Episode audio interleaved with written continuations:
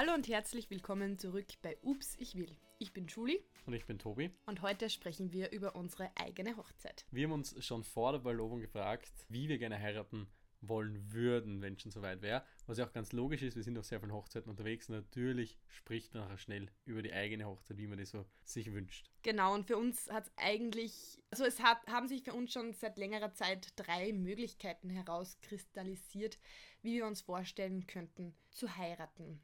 Und wir haben auch gewusst, wenn wir uns dann irgendwann verloben werden, dann wird das wahrscheinlich eine der drei Möglichkeiten werden. Und heute wollen wir darüber reden, welche drei Möglichkeiten das sind und wie wir uns vorstellen können, zu heiraten. Diese Folge ist auch ein bisschen schuld, dass der Podcast äh, jetzt erst kommt. Wir haben die nämlich schon mal aufgenommen, die Folge. Und zwar im Dezember war das schon komplett fertig, geschnitten alles, ähm, fertig aufgenommen. Und dann eine Woche später oder zwei ist eben dann der Heiratsantrag gekommen. Also hätten wir die Folge einfach veröffentlicht, hätte es gepasst, aber der Schnitt hat nachher doch ein bisschen länger gedauert und sind noch ein paar andere Projekte dazwischen gekommen. Und dann waren wir Ja, genau. Verlobt. Ich habe einfach gesagt, ich, ich, wir können jetzt die Folge nicht so online geben. Passt genau, nicht so pa- ganz. Passt, dann passt wollt, einfach nicht, Dann genau. wollten wir es einfach neu aufnehmen und das hat dann alles etwas länger gedauert. Das kennen die meisten von euch sicher. Ähm, wenn man etwas nochmal machen muss, das man eigentlich schon gemacht hat, dann geht man schon mit seiner genervten Einstellung hin und dann. Hat das alles ein bisschen länger gedauert, aber jetzt sind wir Aber jetzt sind wir voll motiviert. Ja, und haben gesagt, jetzt setzen wir sich hin, jetzt machen wir äh, nochmal die Folge und reden nochmal drüber, wie wir heiraten wollen. genau. Also drei Möglichkeiten, wie wir uns vorstellen könnten, zu heiraten. Punkt 1, ich würde sagen, große Musi-Hochzeit, beginnen wir mit der. Yes. Yes. Ja, die Julie und ich sind ja beide im Musikverein, beide in unterschiedlichen Musikvereine. Und so haben wir uns auch kennengelernt tatsächlich. Wir haben Wir, uns auch über die waren, Musik kennengelernt, genau. wir waren auf einem Seminar, das österreichweit war, ein Musikseminar. Sonst hätten wir uns wahrscheinlich auch nie kennengelernt. Ja, also, also- Tobi kommt ja aus Niederösterreich ursprünglich ähm, und ich aus der Steiermark. Und das war eigentlich eine Art zu heiraten, die wir uns natürlich deswegen auch immer hätten vorstellen können. Und zwar natürlich bei mir zu Hause in der Steiermark. Ja, also in der In Steiermark, das, das wäre fix natürlich. Und ja, wir haben einige Freunde und, und natürlich auch Musikkollegen, wo wir schon dabei waren. Äh, ja, und von der Party her gibt es natürlich, glaube ich, nichts Besseres als eine, eine große Musikhochzeit mit zwei Musikvereinen.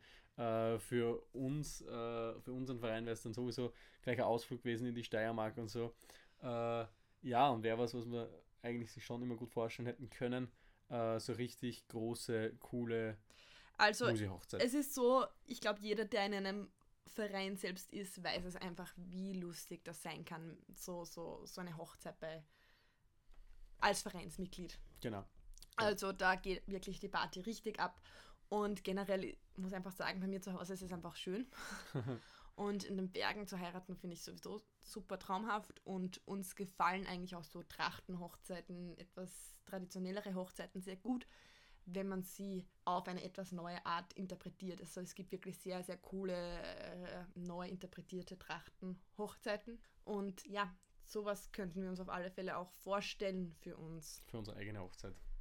Würde natürlich deinem Bruder auch sehr gut gefallen. Genau, der ist der Kapellmeister bei uns. Also der würde sich da am meisten freuen, wenn da zwei Musikvereine wäre. Äh, Musikkollege hat jetzt erst vor ein paar Jahren geheiratet, wo wir fotografiert haben. Und da waren auch zwei Musikvereine dabei und ja, da haben wir einfach schon gesehen und auch mein Bruder, wie super cool das ist. Also ja, da wären sicher einige, die sich da freuen würden und wir natürlich auch.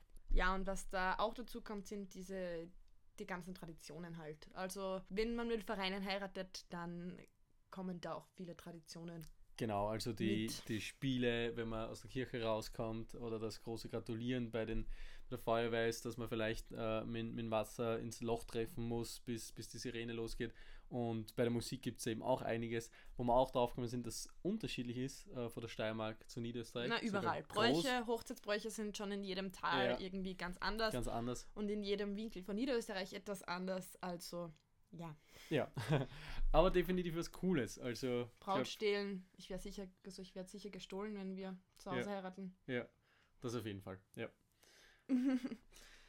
ja, aber wir waren sich nicht sicher, ob das die einzige Möglichkeit ist, ob das das Richtige ist, wie wir zuerst schon gesagt haben, mit ganz vielen Menschen zu heiraten. Alleine zwei Musikvereine sind wahrscheinlich 80 Personen, da noch die Familie dazu, da noch die Freunde, die nicht bei der Musik sind. Also es ist eine äh, große Hochzeit. Wir waren selber schon oft bei Hochzeiten mit 200 Personen. Und ja, in die Richtung wäre das dann wahrscheinlich gegangen. Und da haben wir sich gedacht, ja, ist das das Richtige für uns? Vor allem, weil wir jetzt schon auf sehr, sehr vielen Hochzeiten waren und da natürlich auch viele andere Sachen gesehen haben, die uns auch gefallen. Dann haben wir gedacht, okay. Gibt es noch zwei andere Möglichkeiten? Genau. Die erste von den zwei, hätte ich gesagt, reden wir kurz über die Winterhochzeit. Ja, wir haben selber noch keine Winterhochzeit fotografiert. Äh, wir kennen es vor allem von, von, Fotos und Videos, sagen wir mal so, und von Kollegen von uns, äh, die uns einiges davon berichtet haben, die schon fotografiert oder gefilmt haben. Und Winterhochzeit in den Bergen irgendwo ganz oben auf der Skihütte. Eh bei mir daheim wahrscheinlich auch irgendwo. Ich genau. aus der Nähe von Schlapning. Genau, also irgendwie, irgendwie hätte das ja schon was. Ähm, also wäre ja schon noch richtig cool. Äh, vielleicht sogar mit der Gondel rauf und, und ja, vielleicht auf der Terrasse irgendwo von einer Skihütte mit Aussicht, dann die Trauung oder so und dann gleich in der Skihütte, so Skihütten-Feeling, äh, die ganze Feier und so. Und ja, ich meine, wenn man da schönes Skiwetter hat, sagen wir es mal so, und blauen Himmel, und Sonnenschein und überall Schnee, ist das, glaube ich, traumhaft schön. Bisschen kalt, aber, aber schön. Oder auch wenn es schneit. Ähm, für alle, die sich noch nie darüber Gedanken gemacht haben, dass man auch im Winter heiraten kann, das hätte ich mir vor ein paar Jahren auch nicht gedacht. Bitte googelt mal Winterhochzeit oder schaut auf Instagram nach noch besser. Da gibt es so viele schöne Fotos. Ich liebe das einfach. Ich finde, das schaut nichts schöner aus als Schnee. Manchmal sogar Schneesturm und dann ein weißes Brautkleid dazu. Einfach super cool. Ja. Und bei uns machen wir es eigentlich. Also es, es, machen sehr wenige Leute bei uns in Österreich, ja. aber. Ich glaube, die, die es.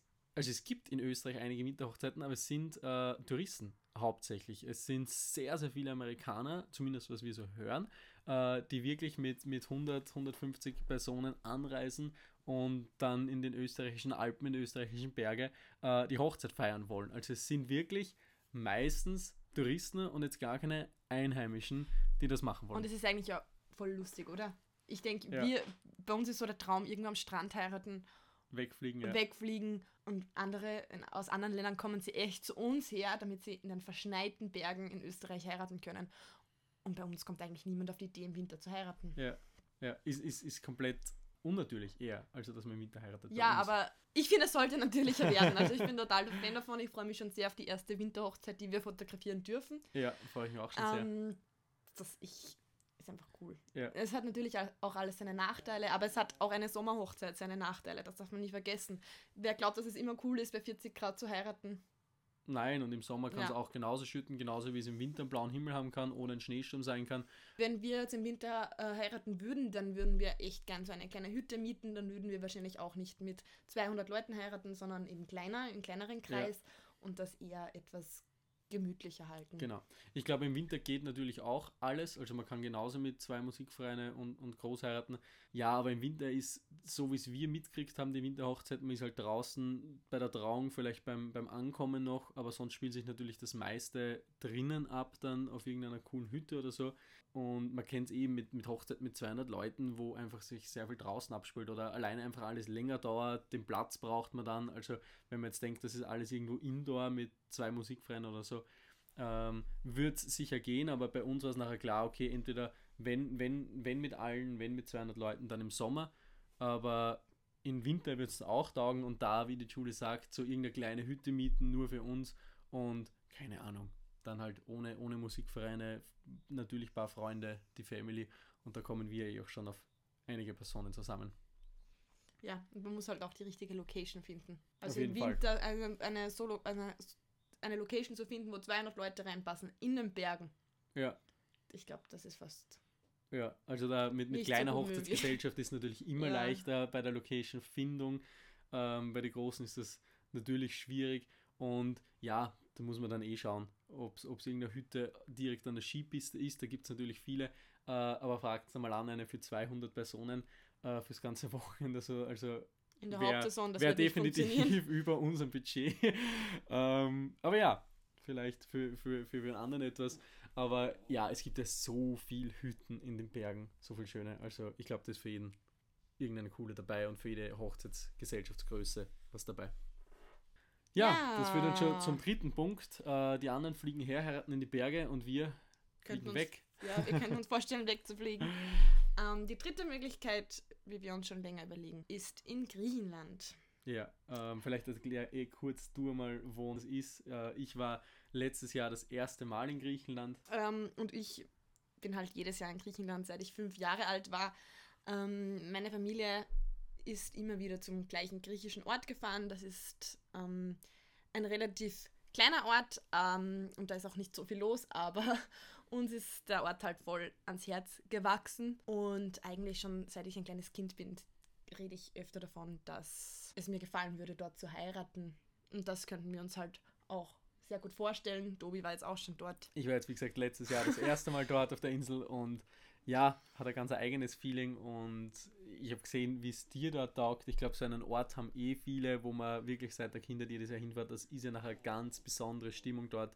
Ich habe eigentlich sofort vorstellen können, okay, das geht auch ab in den Flieger, herfliegen und direkt am Strand irgendwo schön bei Sonnenuntergang, traumhaftes Wetter und einfach gemütlich heiraten. Da wahrscheinlich auch eher im kleinen Kreis, als jetzt auch nicht. Genau, also ich glaube, das ist jetzt äh, schön die Abstufung. Erste Variante ist wäre auf alle Fälle die größte Hochzeit ja. mit, der, mit den Musikvereinen und allem drum und dran und traditionell zu Hause in der Steiermark. Zweite Variante, Winter, wäre schon kleiner. Wäre schon ein bisschen kleiner, aber in Österreich für alle noch einfach zum Anreisen. Und, und Griechenland so. natürlich wäre dann halt im engen Kreis im engen Kreis. Da fliegt man wahrscheinlich nicht hin für die Hochzeit und gleich am gleichen Tag heim, sondern bleibt dann zumindest eine Nacht, aber ja. Oder zumindest, ja, vielleicht auch Eigentlich eine Woche. gleich mehr, ja. genau, macht gleich ein bisschen Urlaub, gemeinsam einen Familienurlaub und heiratet dann dort wirklich gemütlich im, im kleinsten Kreis wahrscheinlich von den dreien Möglichkeiten, die man sich da forschen können. Was würdest du sagen, welche Nachteile hätte das, wenn wir jetzt in Griechenland heiraten?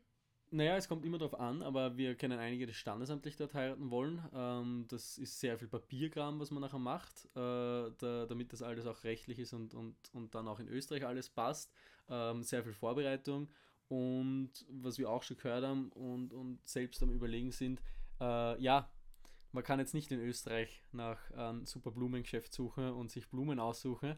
Die werden dann nicht äh, das irgendwie nach Griechenland transportieren können, sondern man muss dann in Griechenland wahrscheinlich vor Ort schauen.